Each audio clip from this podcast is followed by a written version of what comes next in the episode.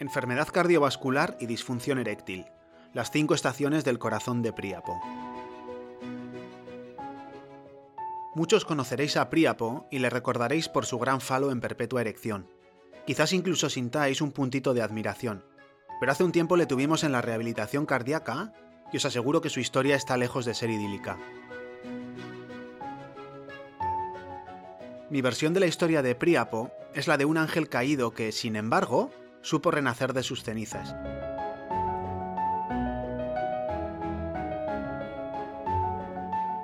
Utilizaremos su caso y su paso por la rehabilitación cardíaca para ilustrar todos los aspectos de la disfunción eréctil y su relación con la enfermedad cardiovascular.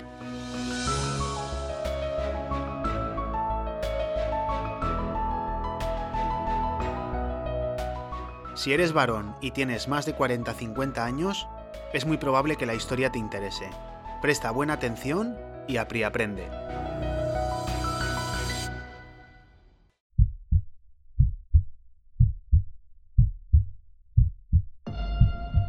Soy Sigor Madaria y esto es La Atiendo.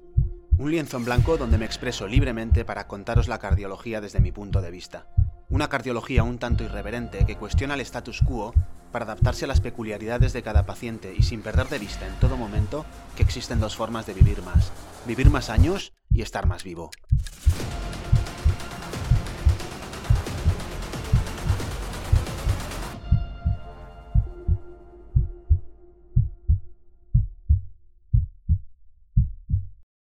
El verano de Príapo.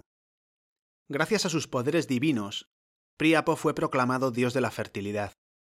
Con eso y con la ayuda de sus padres Dionisio y Afrodita, pudo emprender y sublimar su gran virtud arrancando una empresa de producción extensiva de ganado de pasto. No quiero conocer su secreto y la razón para tanto éxito, pero en pocos años se hizo famoso por la productividad de su ganado, y su empresa creció hasta tener un montón de empleados y una producción anual de siete cifras. Triunfó incluso en la apicultura y la piscicultura. Lo único que no criaba Príapo eran burros. Por motivos legendarios no podía con ellos. Las erecciones plenas y satisfactorias requieren una mente motivada, unos genitales perfectamente cableados y las tuberías en perfecto estado. Es decir, un buen estado de salud psicológica, neurológica y cardiovascular. Cuando alguno de ellos falla, se produce la impotencia o, más correctamente, disfunción eréctil, psicógena, neurógena o vasogénica respectivamente. Este era el caso de Príapo que, blandiendo su marca personal, presumía de una gran salud y productividad. Era la envidia de todos. Vivía un constante estío genital. Un verano eterno, con el sol siempre presente allá alto en el firmamento. El otoño de Príapo. Las fuertes exigencias de su empresa y la necesidad de conciliar el trabajo con la vida en familia, numerosa como no podía ser de otra manera, no le permitían mantener su estilo de vida de chaval con las pachangas de futbito, el gimnasio, los fines de semana en el monte y las salidas en piragua lo de la actividad física era cosa del pasado. Alternaba largas jornadas de trabajo estresante con cervezas, tabaco y desayunos fáciles con bollería, comida rápida a base de sándwiches de mala muerte y visitas al McDonald's y telepicha. Como consecuencia de todo ello, la calidad de su sueño también se deterioró significativamente. Ya no conseguía dormir como es debido por las noches. Así, la barriga le empezó a crecer a paso firme y a los 46 años, en una visita de rutina al médico, ya le dijeron que tenía la tensión arterial un poco alta y los triglicéridos y el azúcar empezaban a despuntar. Por el contrario, su falo aún asomaba igual de firme y tieso, brillando alto por encima del horizonte más allá de su barriga. La aterosclerosis nos afecta a todos y se pone en marcha desde el mismísimo momento en que nacemos, pero dependiendo de la predisposición genética, los procesos degenerativos seniles y los factores de riesgo del estilo de vida, tabaco, sedentarismo, obesidad, diabetes, dislipemia heterogénica e hipertensión, el ritmo al que avanza puede ser muy diferente. La disfunción eréctil y la enfermedad cardiovascular comparten factores de riesgo y mecanismos fisiopatológicos. Así, la disfunción endotelial, la rigidez vascular, el estrés oxidativo, la protrombosis, la inflamación crónica de bajo grado, la reducción de los niveles de testosterona, etc., van dañando la red arterial de todo el cuerpo. Sí, sí, de todo el cuerpo. Los próximos cinco años pasaron sin cambios en la vida de Príapo. Su empresa y su panza crecían en paralelo y su salud y calidad de vida empeoraban por momentos. Pasaron los años y la altura del Sol en el firmamento cada vez era menor. La estrella de Príapo empezaba a perder fuerza y el verano dio paso a un otoño en el que ya poco brillaba el Sol, por lo que técnicamente era una angina de pene. Con la edad, todos acumulamos algún grado de aterosclerosis que, eventualmente, nos puede pegar un toque en forma de disfunción eréctil, enfermedad coronaria, ictus o enfermedad arterial periférica. Así, con mayor o menor severidad, aproximadamente la mitad de los varones de más de 40 años tiene algún grado de disfunción eréctil. Evidentemente, esta proporción varía mucho según la franja de edad. El invierno de Príapo. Con un poco de flor de loto y algún tutorial de YouTube, Príapo se fabricaba su propia apomorfina y recuperaba algo de su antigua virilidad. Y así se las apañó durante algunos años haciendo caso omiso de lo que su pene le estaba diciendo a gritos. Las arterias de tu cuerpo están en apuros. Ya hemos dicho que la disfunción eréctil y la enfermedad cardiovascular comparten factores de riesgo y mecanismos fisiopatológicos, pero hay más. Las arterias del pene son más vulnerables al efecto de la aterosclerosis que las arterias del corazón, del cerebro y de las piernas, porque son vasos muy pequeños y porque hace falta un gran poder vasodilatador para conseguir buenas erecciones. Por eso, la disfunción eréctil se puede presentar antes que la enfermedad cardiovascular, con una ventana de tiempo de unos 2 a 5 años aproximadamente. Y por eso también, cuando aparece, nos deben saltar todas las alarmas. Es el primer aviso de tu cuerpo sobre la salud de tus arterias. La disfunción eréctil es un potente predictor de eventos cardiovasculares futuros, que es independiente del resto de factores de riesgo clásicos. Es más, en la disfunción eréctil, algunos factores de riesgo atípicos como la depresión, la reducción de la frecuencia de las relaciones y la percepción de reducción de amor por parte de la pareja se asocian también a un peor pronóstico cardiovascular. De hecho, entre los pacientes con un perfil de riesgo cardiovascular intermedio o ambiguo, tener disfunción eréctil reclasifica el riesgo en alto. Puedes elegir entre hacerte un angiotac de coronarias y resolver si el riesgo es alto o bajo en función de la cantidad de calcio que tengas en las coronarias, o puedes hacer tres rayas en la pared y desempatar con el pito. Hacemos una rayita más o menos a la altura del ombligo y la etiquetamos como bajo riesgo. Hacemos otra rayita más o menos a la altura del nacimiento del pene, donde pone riesgo intermedio, y otra rayita más o menos a la altura donde acaban los huevillos, donde pone alto riesgo. Después te bajas los pantalones, sacas la aguja del indicador y a ver qué es lo que marca. En las guías de prevención recomiendan el TAC coronario, pero tiene sus limitaciones. Para entenderlas, os dejo el enlace a un artículo en las notas del episodio que explica la paradoja de las cicatrices del gladiador. Yo personalmente prefiero el método del pito, que al ser prácticamente reversible y sensible a los cambios en el estilo de vida y perfil de riesgo, da una información más actualizada del riesgo cardiovascular del sujeto. Quizás, si Príapo hubiera hecho caso a su miembro claudicante y hubiera actuado en consecuencia, consultando con el médico a tiempo y haciendo los ajustes necesarios en su estilo de vida, se habría ahorrado el infartazo que le cayó a los 53 años. Un ingreso un cateterismo con un stent en la arteria descendente anterior proximal, una gran cicatriz que dejaría inservible la mitad de su ventrículo izquierdo, y todo el arsenal de medicamentos que le cayeron de un día para otro fueron el banderillazo final, el último gran golpe a la salud y la dignidad de nuestro protagonista. El sol se perdió definitivamente en el horizonte de una barriga cervecera en lo que sería el ocaso de Príapo, el comienzo de su invierno polar particular. El miedo, la ansiedad y la depresión por el impacto psicológico del evento coronario, la propia enfermedad cardiovascular y los efectos de los distintos medicamentos empeoran aún más la ya comprometida función eréctil de los pacientes coronarios. La primavera de Príapo. Así llegó Príapo a nuestra rehabilitación cardíaca, circunspecto, cabizbajo, desanimado, absolutamente abatido y planchado, la disfunción eréctil es muy frecuente entre los pacientes con enfermedad cardiovascular. A grosso modo, 3 de cada 4 pacientes con enfermedad cardiovascular tienen algún grado de disfunción eréctil. Y de hecho, cuanto mayor es la severidad de la enfermedad cardiovascular, más probable es la disfunción eréctil. Se me planta en la consulta y le pregunto, Priapo, cuéntame, ¿qué tal anda Priapito? En ese momento, Priapo se rompe en lágrimas. Le hice entender la relación entre los factores de riesgo del estilo de vida, la dieta, el sueño, el tabaco, el ejercicio, con el futuro de su cardiopatía y su impotencia, y le dije que no estaba todo perdido, que aún podíamos resucitar a Priapito si se ponía las pilas. Aquel día, una semana después del alta, la cara de Priapo cambió y se esbozó un ligero gesto de optimismo. Cuando entendió la severidad de su cardiopatía y la relación de la disfunción eréctil con lo que aún estaba en su mano, se puso las pilas e hizo un pacto consigo mismo para ajustar su modo de vida. Priapo empezó a delegar el trabajo de la empresa en otros empleados y contrató una gestoría para que le administrara el negocio. Ya había alcanzado la independencia económica y no había sabido valorarlo. Como tantos otros, estaba emocionalmente enganchado a su trabajo, pero ahora tenía que hacer los ajustes pertinentes en su identidad para aceptar que él no era su empresa. Este primer paso le permitió recuperar mucho tiempo para estar con su familia y empezar a cuidarse.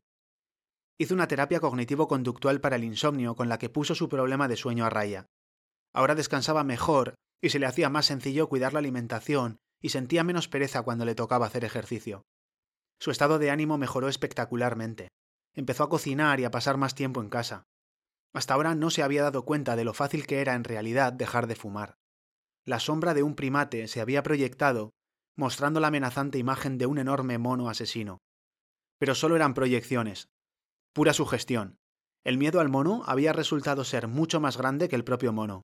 Un puto mono pigmeo lo había tenido engañado y acojonado durante los últimos diez años, frustrando todos sus intentos de dejar de fumar, y ahora sin las sombras de un sol escondido en el horizonte, el minúsculo primate había quedado al descubierto.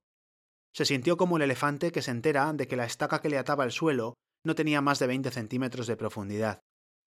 Pero la sensación de haber desollinado sus bronquios, de recuperar el olfato y el gusto, y recordar cómo era aquello de respirar, prevalecía, y el balance era muy positivo. Estaba pletórico. Perseveró con el ejercicio, le bajó la barriga, mejoraron el azúcar y la tensión arterial.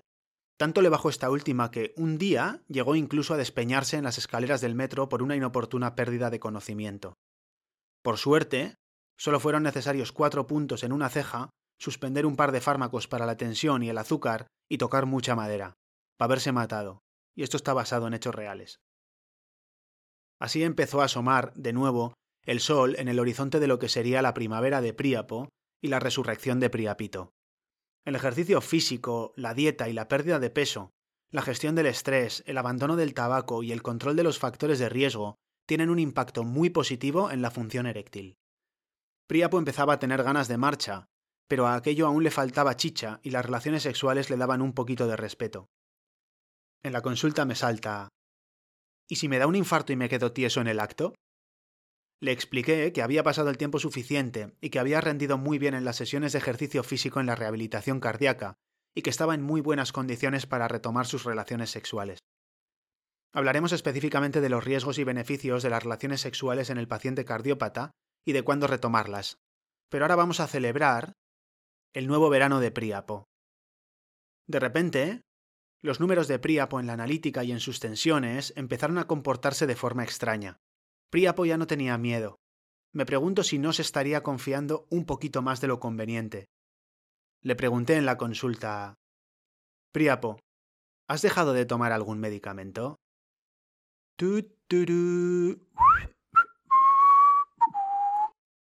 Le costó confesar que había probado a suspender la estatina, los betabloqueantes, los antihipertensivos, y que algo notaba, pero que no había conseguido despejar todavía la incógnita.